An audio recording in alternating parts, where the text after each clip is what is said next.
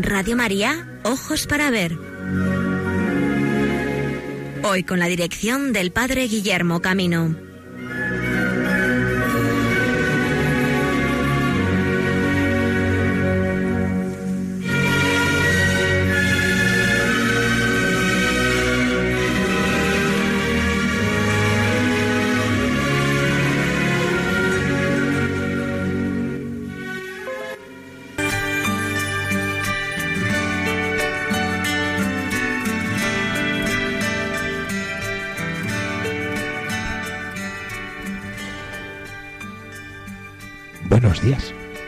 Amigos y amigas de Radio María, que nos acompañáis en nuestra nueva edición de Ojos para Ver.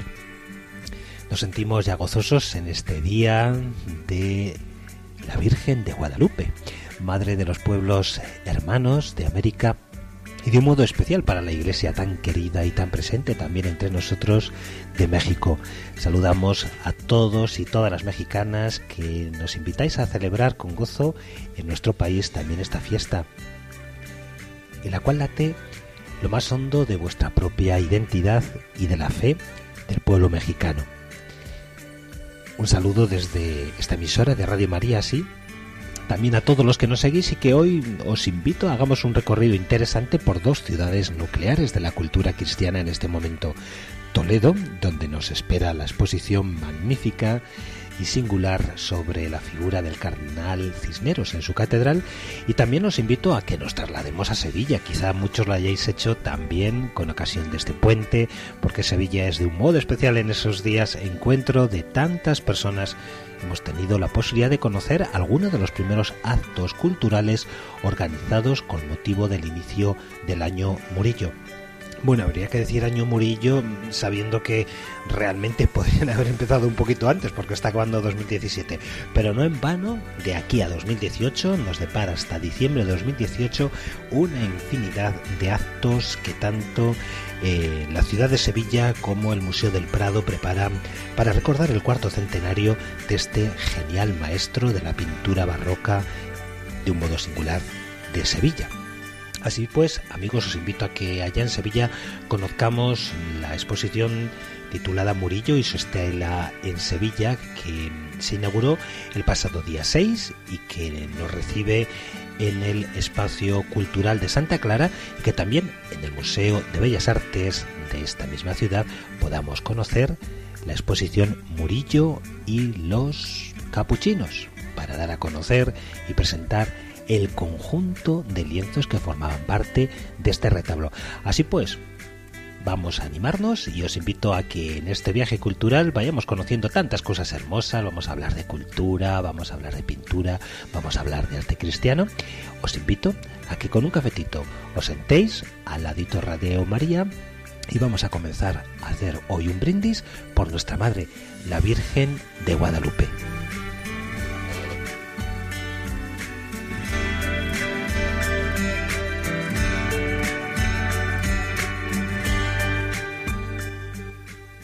Y así le decimos, oh Virgen Inmaculada, Madre del verdadero Dios y Madre de la Iglesia, tú que desde Guadalupe manifiestas tu clemencia y tu compasión a todos los que solicitan tu amparo, escucha la oración que con filial confianza te dirigimos y preséntala ante tu Hijo Jesús, único Redentor nuestro.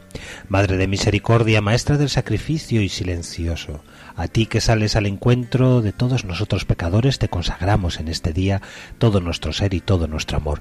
Te consagramos nuestra vida, nuestros trabajos, alegrías, enfermedades y dolores. Da la paz, la justicia, la prosperidad a nuestros pueblos, ya que todo lo que tenemos y somos lo ponemos bajo tu cuidado, Señora y Madre nuestra. Queremos ser totalmente tuyos y recorrer contigo el camino de una plena fidelidad a Jesucristo en su iglesia. No nos sueltes de tu amorosa mano. Virgen de Guadalupe, Madre de las Américas, te pedimos por todos los obispos, para que conduzcan a sus fieles por senderos de intensa vida cristiana de amor y de humilde servicio a Dios y a las almas. Contempla esta inmensa mies e intercede para que el Señor infunda hambre de santidad en todo el pueblo de Dios y otorga abundantes vocaciones de sacerdotes, religiosos, religiosas, fuertes en la fe y celosos dispensadores de los misterios de Dios a tus iglesias en el continente americano. Amén.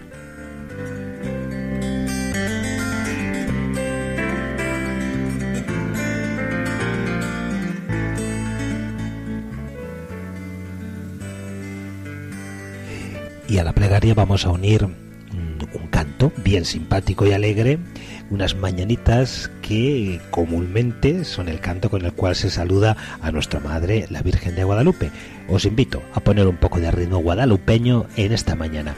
Hace frío en España, ¿verdad? Nos lo merecemos. Bueno, por lo menos en la península. Un saludo a nuestros hermanos insulares que nos escucháis cuando son por allá las 12 menos 20 del mediodía, 1 menos 20 en el territorio peninsular.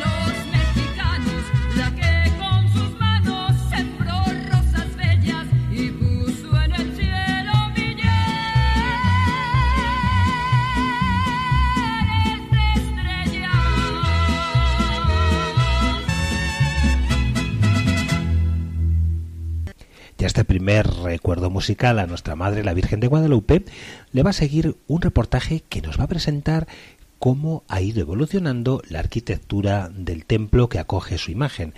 Del templo inicial allá a inicios del siglo XVI, al templo barroco de los siglos XVII y XVIII y a la magnífica basílica que ha cumplido a lo largo de este año el 40 aniversario de su edificación. Desde el pasado mes de octubre de 2016 y hasta el presente se han venido realizando una serie de simposios y encuentros para dar a conocer la singularidad y el proceso constructivo de esta basílica, la Basílica de la Virgen de Guadalupe, el templo que más peregrinos recibe de toda la cristiandad.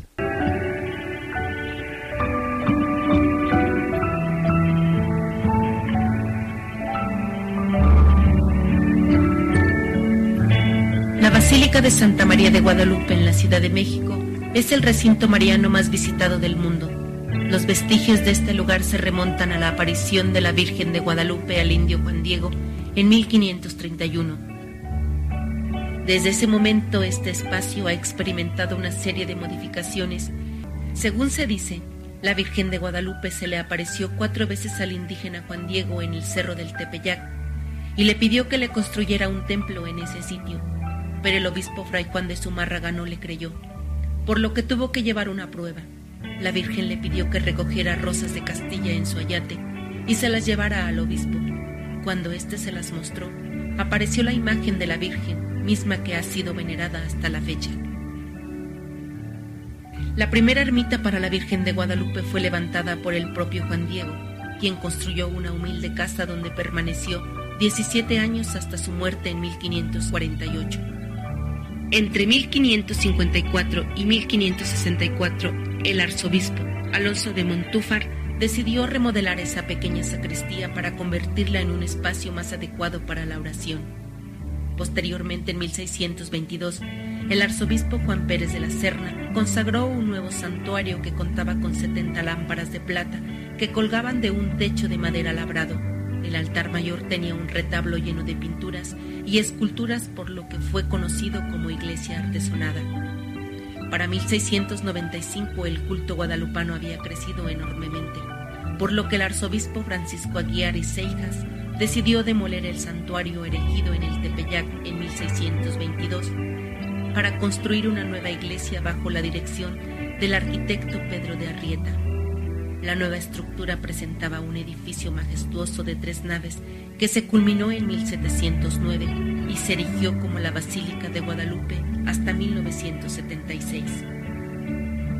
En 1754, el Papa Benedicto XIV confirmó a la Virgen del Tepeyac como patrona de lo que posteriormente se convertiría en México y la dotó de una fiesta y misa propia cada 12 de diciembre. En 1895, con la asistencia de diversos obispos, se realizó en la Ciudad de México la coronación de la Virgen de Guadalupe como reina y madre del país. Debido al hundimiento de la Ciudad de México, el santuario comenzó a fracturarse desde la mitad de su cúpula central. Esto llevó al último abad de la basílica, Guillermo Schulenburg, a plantear en 1972 la posibilidad de crear una nueva basílica que tuviera la capacidad de recibir a las grandes peregrinaciones. De esta manera se dio paso al más llamativo y espectacular recinto guadalupano, la nueva basílica, Actualmente es el bellísimo hogar de la Santísima Virgen de Guadalupe, que a través de una arquitectura icónica, planteada y proyectada en su mayoría por el arquitecto Pedro Ramírez Vázquez, podemos admirar el ayate bendito donde se encuentra plasmada la denominada Morenita Amada. Desde la apertura del templo el 12 de octubre de 1976, ha sido posible para todos los peregrinos del mundo conocer a la Virgen de Guadalupe en un espacio reconfortante, que desde la lejanía nos recibe con una forma inusual en su diseño, reflejando una interpretación plástica de la historia del acontecimiento guadalupano. Se observa una gran planta circular que da la posibilidad de apreciar a la Virgen y a diferentes distancias, sin ni siquiera entrar al edificio.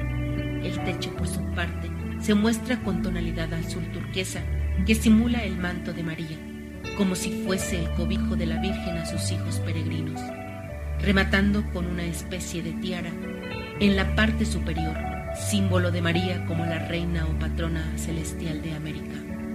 Desde sus apariciones hasta la fecha, la Santísima Virgen de Guadalupe ha sido venerada con devoción por millones de personas de todo el mundo. Pero en México, independientemente del ámbito religioso, se ha convertido en un símbolo de identidad nacional.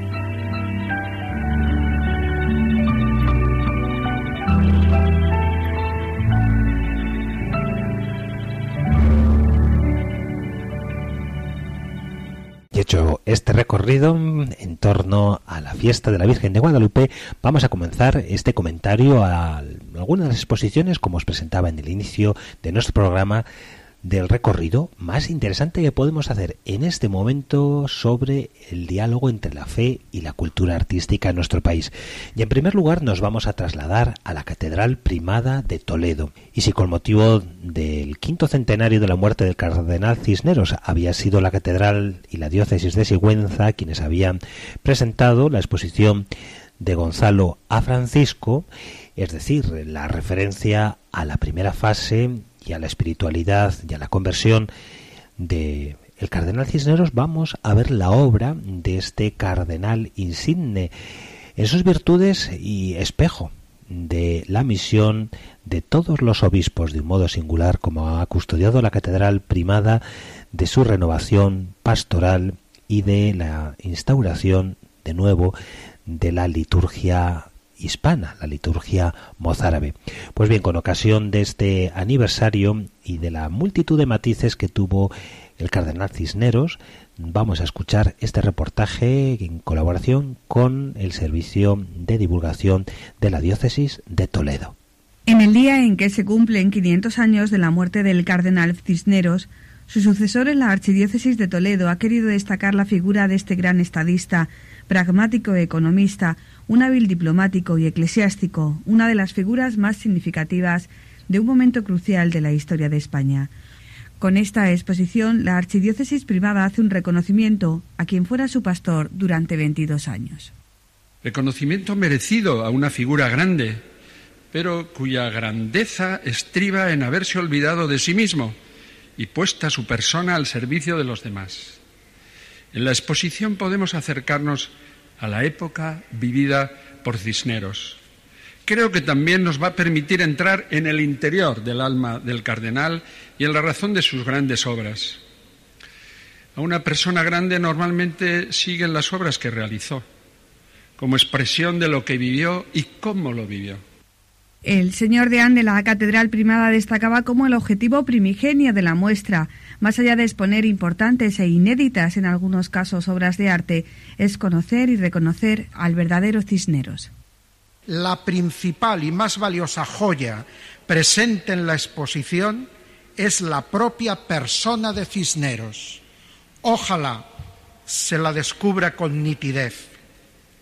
El hombre de bien, el fraile reformador, el obispo, el humanista, el militar, el estadista. Es lo que el Cabildo quiso dar a conocer desde el inicio de este proyecto. Perseverancia y sentido del deber son algunas de las cualidades que adornan la compleja personalidad de este hombre de Iglesia que rigió los destinos de España en un momento crucial para nuestro país y para Europa, y lo hizo desde Toledo, en el gobierno de esta archidiócesis y de su catedral. Ahora el Cabildo le rinde este homenaje.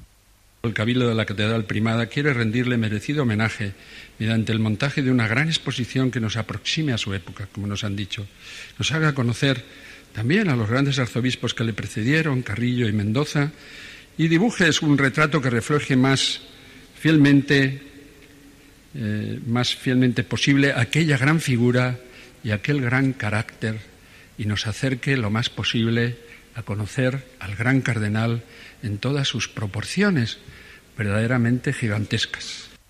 La exposición quiere ser, por tanto, un reconocimiento al cardenal Cisneros que se amplía también a sus antecesores, los arzobispos Carrillo y Mendoza, y con continuas referencias a una época de la historia de España marcada por grandes personajes como fueron los reyes católicos, y lo hace en un continente único, la Catedral Primada. Entramos en la Catedral Primada de España, ya de por sí grandiosa y espectacular. En el trascoro nos espera una grata sorpresa. Se trata de la exposición Cisneros Arquetipo de Virtudes, Espejo de Prelados. Por delante, 350 obras de arte venidas de toda España, muchas de ellas inéditas. Los primeros pasos nos trasladan al contexto histórico en el que vivió el cardenal durante el reinado de los reyes católicos. Los cuatro reposteros, conocidos como el tanto monta, divisa personal de los reyes, sobrecoge al visitante e invita a seguir conociendo tan magna figura de la historia de la Iglesia católica. Además de obras de arte relacionadas con la figura de Cisneros, la muestra nos brinda la oportunidad de conocer también a los grandes arzobispos que le precedieron, Carrillo y Mendoza. Objetos personales, personajes y documentos nos acercan a las diferentes facetas de su vida, la humanista, la militar, la política y, por supuesto, la reformista. Aquí, una parada obligada en la capilla mozárabe. Caminamos por los pasillos de la historia y descubrimos una biografía inédita de quien fue pastor y reformador de la Iglesia. el decreto original de la expulsión de los judíos de España firmado por los reyes católicos, la Biblia hebrea o el proceso de conversión de los musulmanes tras la toma de Granada nos muestran el acercamiento del cardenal a las minorías en los albores de la evangelización tras el descubrimiento de América. Cisneros, regente de España, fundador de la Universidad de Alcalá y militar condecorado tras la conquista de Orán, pero ante todo devoto de la Eucaristía. Una nutrida colección de cálices nos abren el camino para contemplar la joya eucarística de la ciudad de Toledo, la custodia de Arfe. Cisneros instó al cabildo de la Catedral Primada a adquirir la custodia de mano de Isabel la Católica, corazón de esta obra de arte de singular valor religioso. Finaliza la muestra con obras magníficas de arte y devoción, algunas de Juan de Borgoña, también encontramos el primer tomo del libro cartulario de los jurados de Toledo, realizado en 1703 y que contiene una lámina con el retrato de los reyes católicos, el cáliz y portapaz del cardenal y la arqueta de las victorias del emperador Carlos V, donde fueron trasladados los restos mortales de Cisneros, piezas que han sido cedidas por la diócesis de Alcalá de Henares. Es una oportunidad única para conocer el alma del cardenal, hasta su muerte el 8 de noviembre de 1517.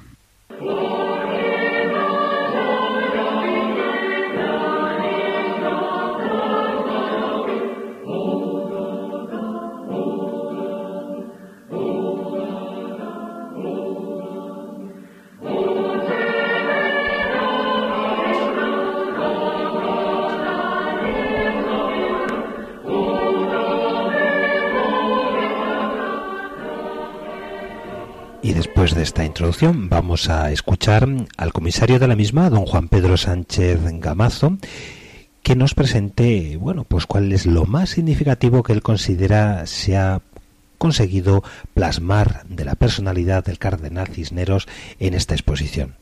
Fue regente durante dos periodos, cuando muere la reina Isabel y luego eh, mientras esperan a Carlos, eh, Carlos I eh, para, para España. Entonces fue un hombre verdadero de Estado, queriendo mantener la unidad de, toda España y queriendo mantener pues esa, esa unidad de todos los reinos que se habían reunido en tiempo de los reyes católicos.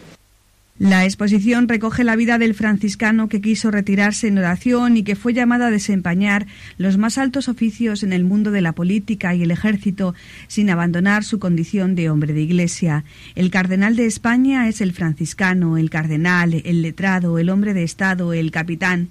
La exposición pretende además ser no solo una muestra de obras de arte relacionadas con la persona y el tiempo de Cisneros, sino también una ocasión para conocer a los grandes arzobispos que le precedieron, Carrillo y Mendoza, y dibujar así un retrato que refleje la figura y el carácter de Cisneros, el gran cardenal. Redescubrir a Cisneros, conocer el alma de Cisneros, verle en todos sus aspectos, en todos, en toda su vivencia, su, vivencia como hombre, como eclesiástico, con todas sus, eh, sus virtudes y con todas, eh, digamos, pues su fuerza y su carácter, con todas las virtudes. Conocer ese Cisneros que realmente es eh, un verdadero impulsor de la fe, un verdadero evangelizador, un verdadero reformador y un verdadero pastor.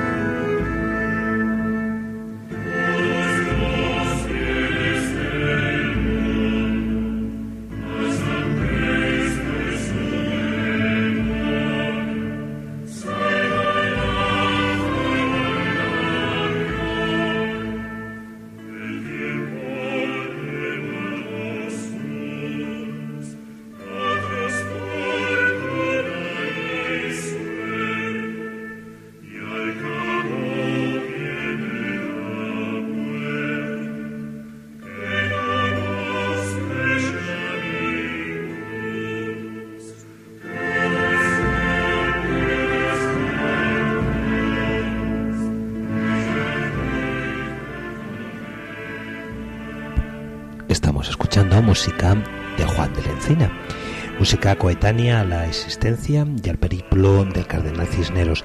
Y vamos a pasar a conocer personalmente a mí uno de los capítulos que me han resultado artísticamente más relevantes de esa exposición, porque es reconstruir eh, aquellos elementos como más personales de la vida de alguien, que es mm, su ajuar. ¿eh? El ajuar cardenalicio, el ajuar litúrgico del cardenal Cisneros. La exposición de Toledo no solamente es una exposición de carácter historiográfica, además de estar acompañada, sobre todo en, su último capítulo, de infinidad de obras de este periodo, nos ha presentado también la restauración de algunas de las piezas personales del cardenal Cisneros. Vamos a hablar en este momento del el patrimonio textil que se ha rehabilitado para esta exposición y dar a conocer la personalidad del cardenal.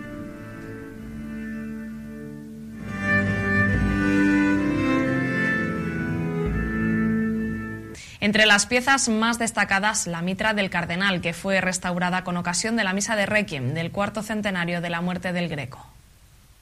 El ajuar textil del Cardenal Cisneros será uno de los puntales de la exposición que a finales de octubre se inaugurará en la Catedral de Toledo.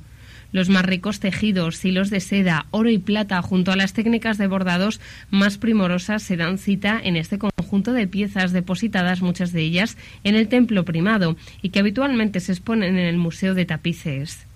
Una de las piezas más singulares que se expondrán es la mitra del cardenal Cisneros, que ya fue restaurada con ocasión de la misa de Requiem de Cristóbal de Morales, que se celebró el 7 de abril de 2014, coincidiendo con el 400 aniversario de la muerte del Greco.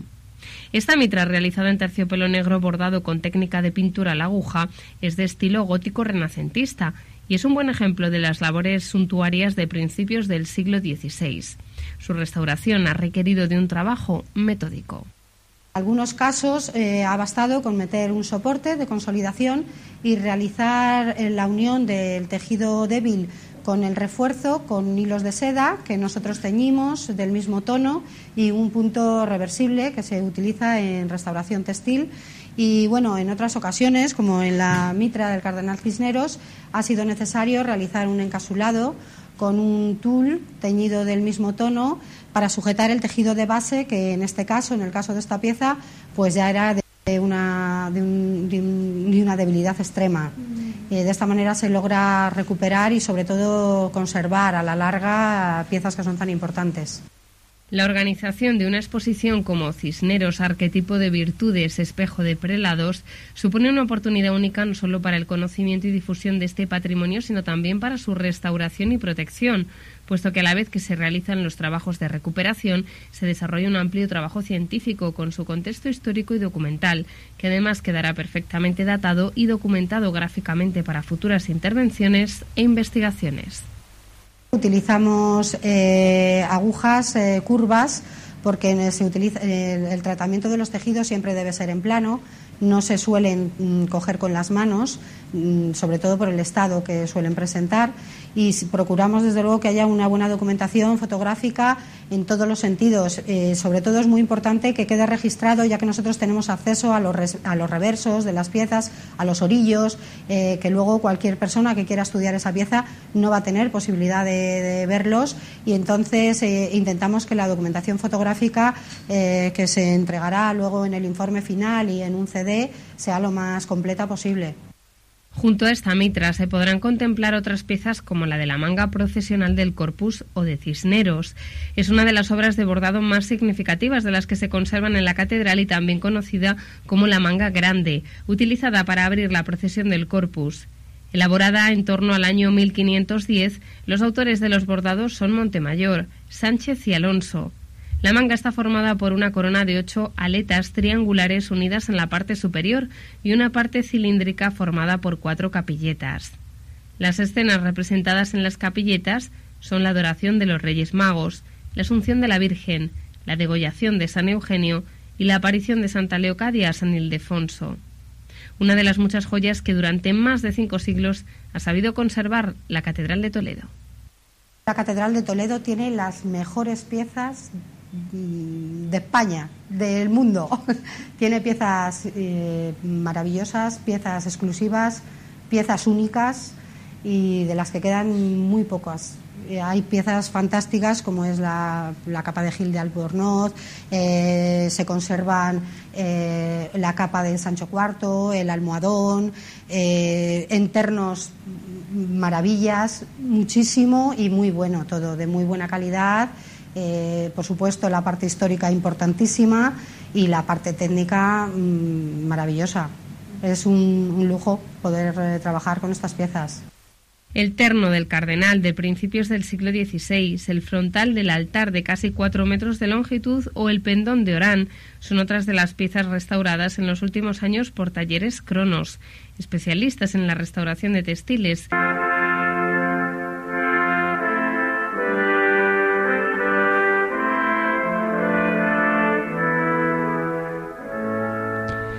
Música de Antonio de Cabezón música también de inicios del siglo XVI la que nos acompaña en este momento. Un saludo amigos a los que os hayáis incorporado últimamente a nuestro programa. Estamos en Radio María esto es Ojos para Ver y cuando hemos superado ya las 13 horas en el territorio peninsular, las 12 del mediodía en el territorio insular canario, hemos dado a conocer la figura del cardenal Cisneros y la exposición que del mismo se viene realizando en la Catedral Primada de Toledo. Quizá muchos a esta altura os preguntéis, bueno, pero ¿y quién fue el cardenal Cisneros para que de un modo tan singular estemos celebrando este quinto centenario? Vamos a presentaros en este próximo reportaje que sirva ya de, de, síntesis de todo lo que hemos presentado, aunque continuaremos el tema en el próximo mes, la figura del cardenal Cisneros.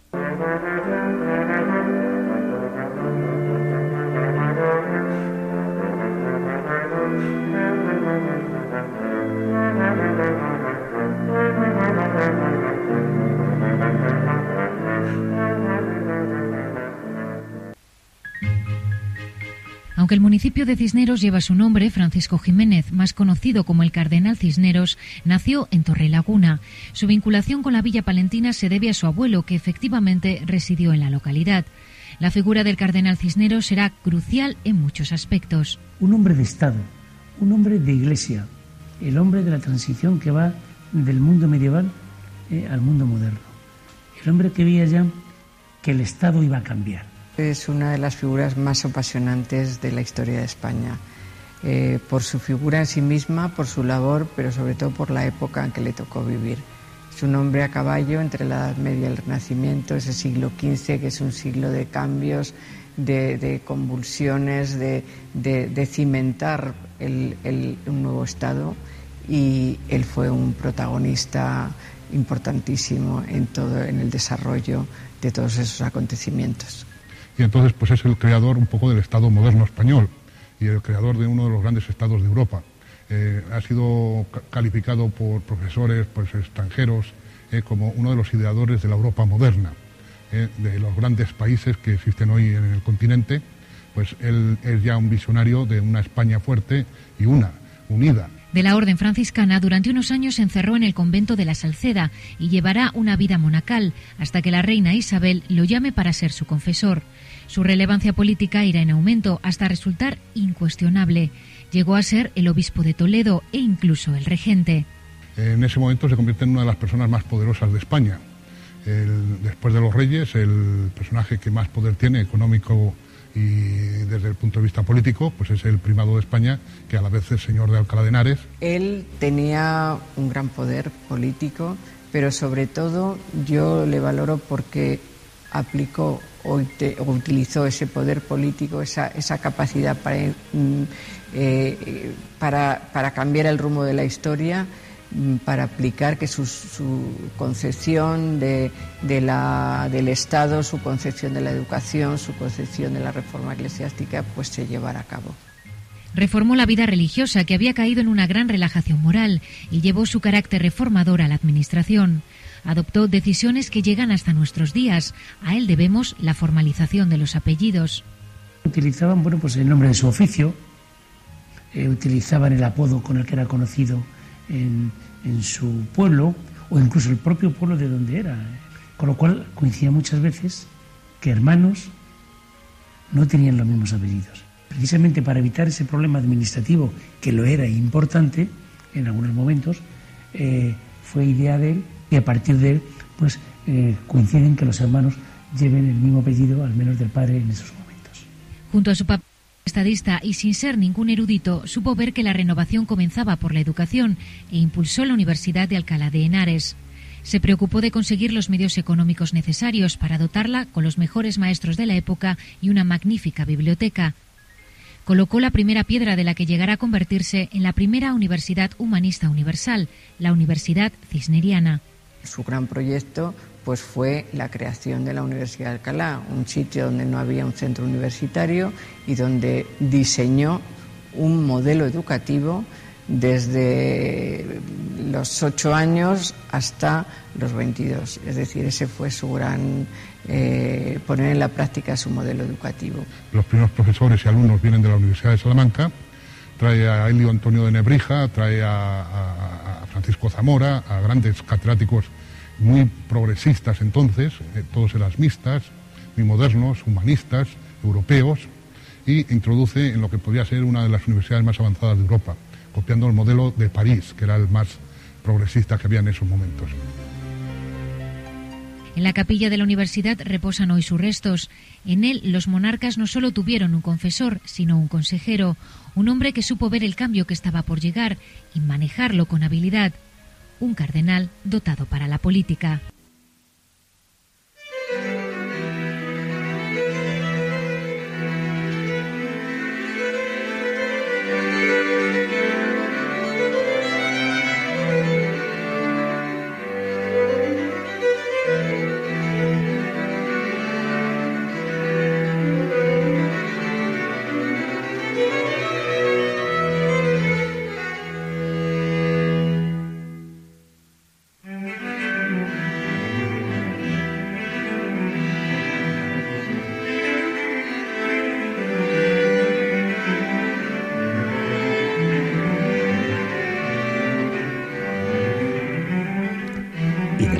Del siglo XVI español, poco a poco nos adentramos en el siglo XVII para celebrar, en este caso, el 400 aniversario, cuarto centenario del nacimiento de Bartolomé Esteban Murillo.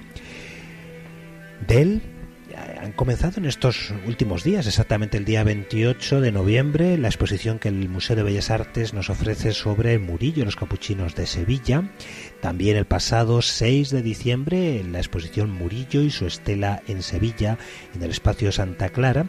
Eran las dos exposiciones que hoy nos gustaría comentar. Vamos a intentar tener tiempo para todo ello, ¿eh? si no, desde luego ambas se merecen plenamente un comentario profundo.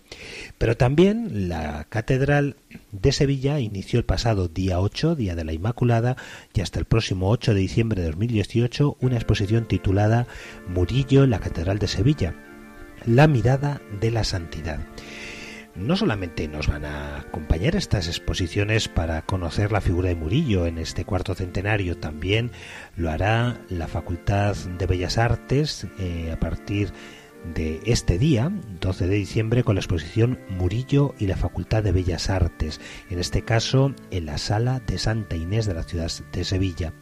A partir del 28 de diciembre de este mes podremos visitar los Neve, mercaderes, hidalgos y mecenas en la época de Murillo, en este caso en el Archivo General de Andalucía. Y la que se espera como mayor exposición dedicada a este maestro de la pintura barroca se inaugurará el 29 de noviembre de 2018 hasta el próximo 17 de marzo de 2019 y llevará por título Murillo Cuarto Centenario.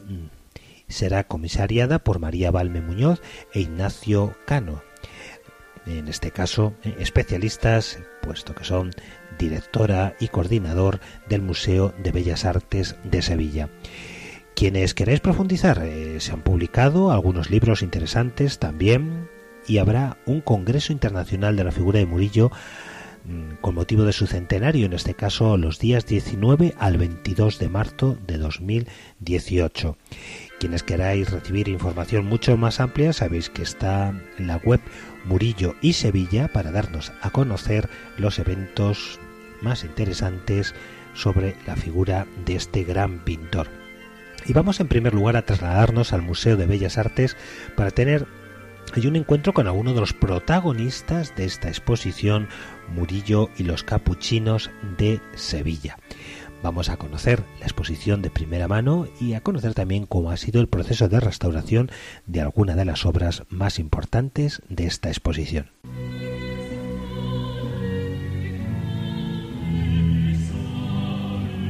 Cuando Murillo asume este encargo, él ya era un pintor muy considerado en la ciudad. No era un desconocido, sino que había sido ya, eh, había dirigido la academia, había reunido a todos los pintores de la época en torno a él, eh, pero deseando una vida más tranquila después de la muerte de su mujer, él decide retirarse de esa vida de relaciones que supone dirigir la academia y es llamado en ese momento por los capuchinos para realizar el encargo más importante de ese momento. Sevilla había sido una ciudad muy tocada por la crisis de la peste de 1649 y el número de encargos artísticos había descendido muy notablemente.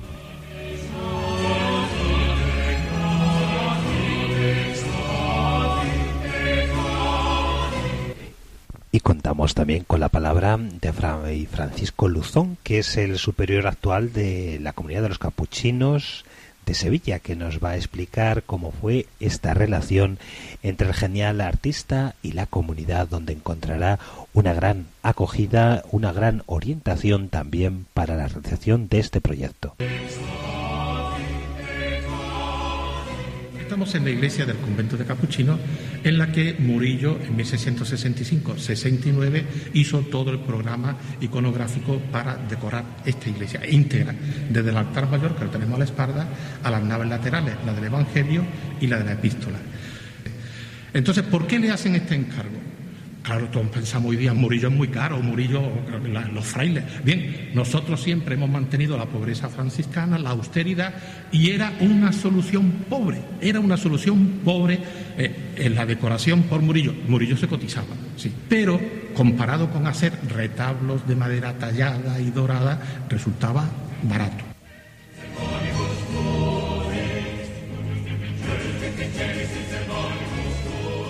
Este armario ¿eh? que nos da acceso al lugar donde dice la tradición que era la biblioteca donde pintó Murillo.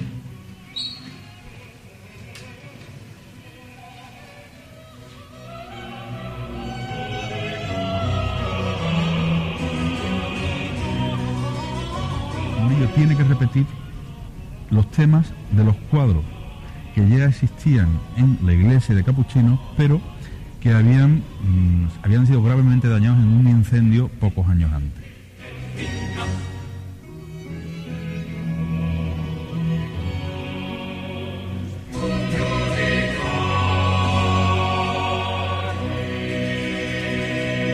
Hay un rasgo muy importante de la serie de los capuchinos que es la vinculación de la serie de los temas representados con el espacio donde se encuentra el convento. Era un espacio donde se encontraba el anfiteatro donde fueron martirizadas Santa Justa Rufina.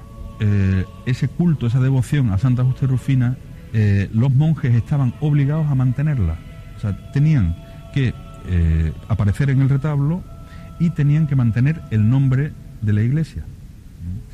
Dentro de esta aparente simplicidad hay un estudio y hay una utilización muy concienzuda de la perspectiva, de las luces, de eh, la manera de resolver los fondos, del equilibrio dentro de los cuadros, para centrarnos en la emotividad eh, y en, eh, en, la sensación de las sensaciones, en la dulzura, en el mover el sentimiento para llevar al visitante, al espectador, a la oración, al amor. o sea, que hay, digamos, un cambio muy radical en cuanto a la utilización de la pintura.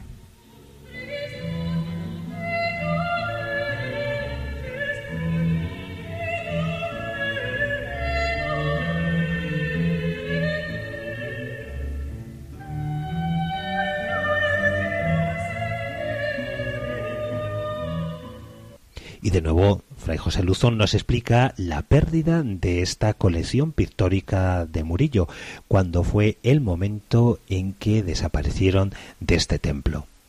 Cuando vienen los franceses ya sabían, todo el mundo en Sevilla sabía, porque habían atravesado casi toda España, que venían robando. y venían ya con la lista de qué querían llevarse. Y todo el mundo sabía que querían llevarse los murillos, que unidos a los tesoros de la Catedral de Sevilla fueron a Cádiz. Regresan, empiezan a restaurarlos y como pago le dan a Joaquín Bejarano el, la porcíncula, es decir, el central del altar mayor, con lo cual el altar mayor queda totalmente deshecho. La cosa es que ya en el altar mayor pusieron algunos, intentaron rellenar, viene Mendizábal, declara la expropiación, la expulsión de los religiosos y entonces van todos al Museo de Bellas Artes. Y gracias a Dios ahí los tenemos y están en el Museo de Bellas Artes. Esa es la razón por la cual aquí no están eh, esos cuadros. Y del ayer de esta colección escuchamos a la doña María del Valme Muñoz, directora en este momento del Museo de Bellas Artes de Sevilla, su presentación sobre la actualidad de esta colección de Murillo. El Museo de Bellas Artes de Sevilla constituye sin duda una cita ineludible para el conocimiento de la personalidad artística de Murillo. Fundamentalmente porque conserva uno de sus ciclos mm, más importantes, el que realizara para el convento sevillano de los capuchinos.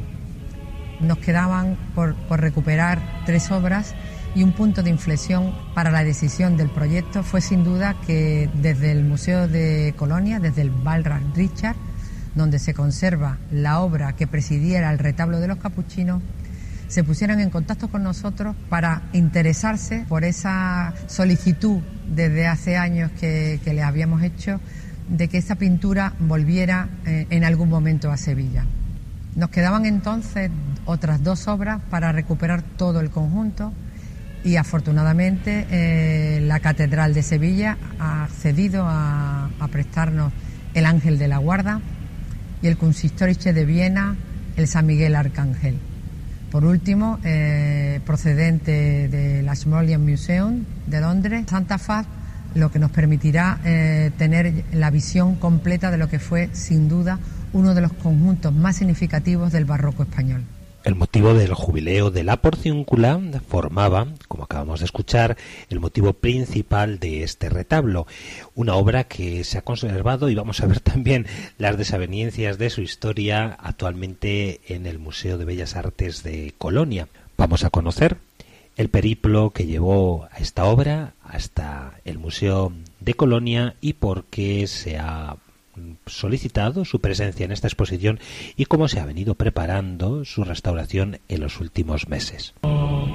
Elementos más interesantes que, tiene el proyecto es el proceso de restauración al que se ha sometido a la pintura procedente del Museo de Colonia, pues ha sido sometido a un proceso de intervención que sin duda nos va a permitir contemplar a una de las obras más importantes dentro de la producción del pintor sevillano.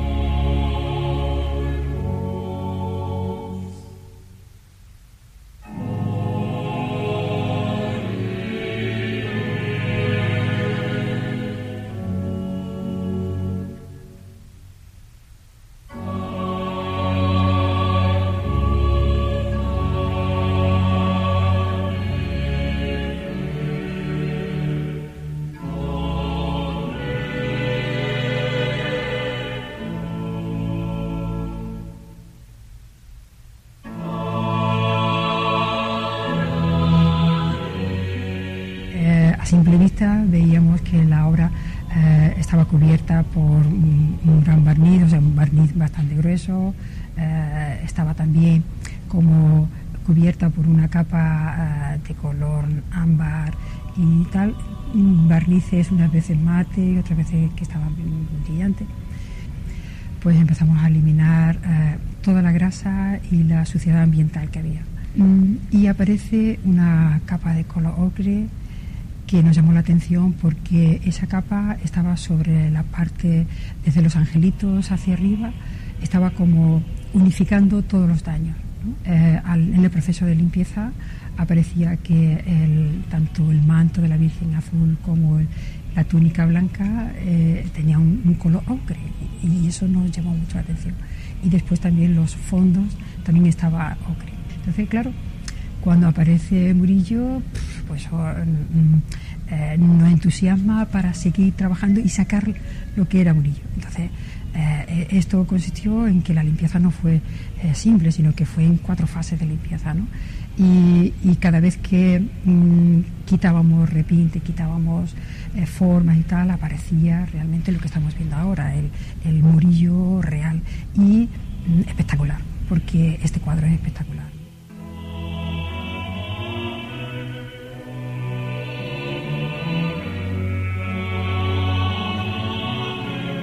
La restauración no ha afectado solamente a este tema principal del retablo, sino que el conjunto ha sido sometido a un tratamiento más amplio, tanto en su soporte, en sus marcos, como nos va a explicar doña Fuensanta de la Paz, jefa del taller de restauración del Museo de Bellas Artes de Sevilla.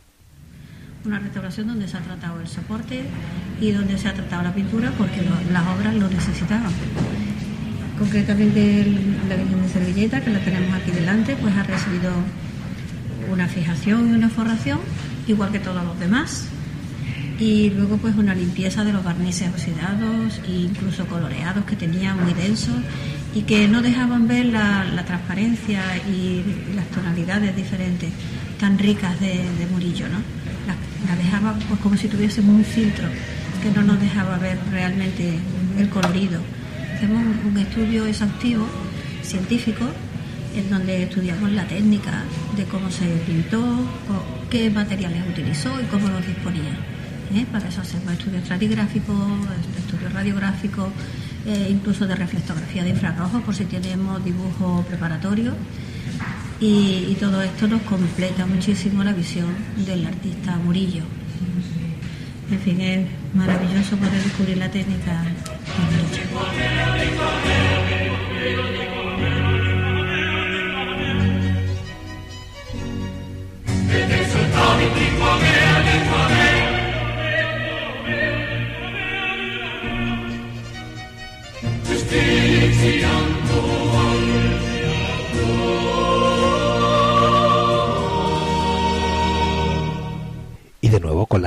Del museo hacemos una referencia a cómo está organizado el discurso expositivo de esta magnífica exposición. El discurso expositivo se va a poder contemplar en la sala 5 en la que nos encontramos, que como podéis ver eh, se ha tenido que desmontar eh, fundamentalmente de la, colección eh, que la preside, que es la, colección de, los murillos de Capuchino. Un trabajo laborioso que ha consistido fundamentalmente en, bajar de, ese lugar central en el retablo, en la reconstrucción del retablo de Capuchino de la, imagen de la Virgen la Colosal, conocida como la Colosal, que, ahora ha pasado a ocupar un lugar en la nave de la, de la antigua iglesia del Convento de la Merced, sala 5 del Museo de Bellas Artes de Sevilla. En esta cabecera de la sala 5 eh, se exhibirá la reconstrucción del retablo eh, con eh, documentación que, explica y, añade información a, todo e, este proceso de recuperación. El discurso eh, continúa en la sala de exposiciones temporales, donde se ilustra el proceso creativo del artista eh, a través de una serie de dibujos preparatorios para la, serie de los capuchinos. Y también vamos a poder contemplar eh, el proceso técnico del maestro a través de documentos científicos y técnicos que se han realizado para la restauración de sus obras. Y por último, mm, me gustaría manifestar mi profundo agradecimiento a todo el equipo del museo por todo el esfuerzo y la gran dedicación, la ilusión que han dedicado a este proyecto. Muchas gracias.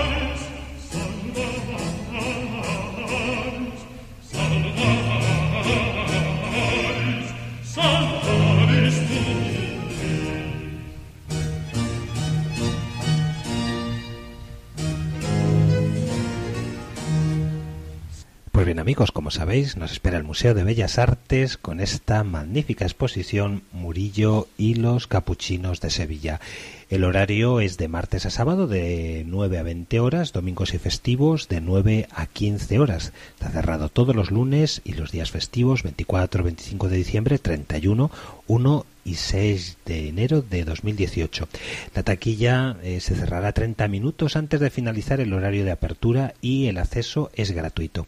Podemos visitar esta exposición desde el pasado día 28 de noviembre hasta el día 1 de abril de 2018. Y bien amigos, hemos cumplido el tiempo de nuestro programa de hoy. Nos veremos el próximo mes de enero y presentaremos, ya que hoy no nos ha dado tiempo, la exposición Murillo y su estela en Sevilla. Feliz Adviento, feliz día de la Virgen de Guadalupe, feliz venturoso 2018.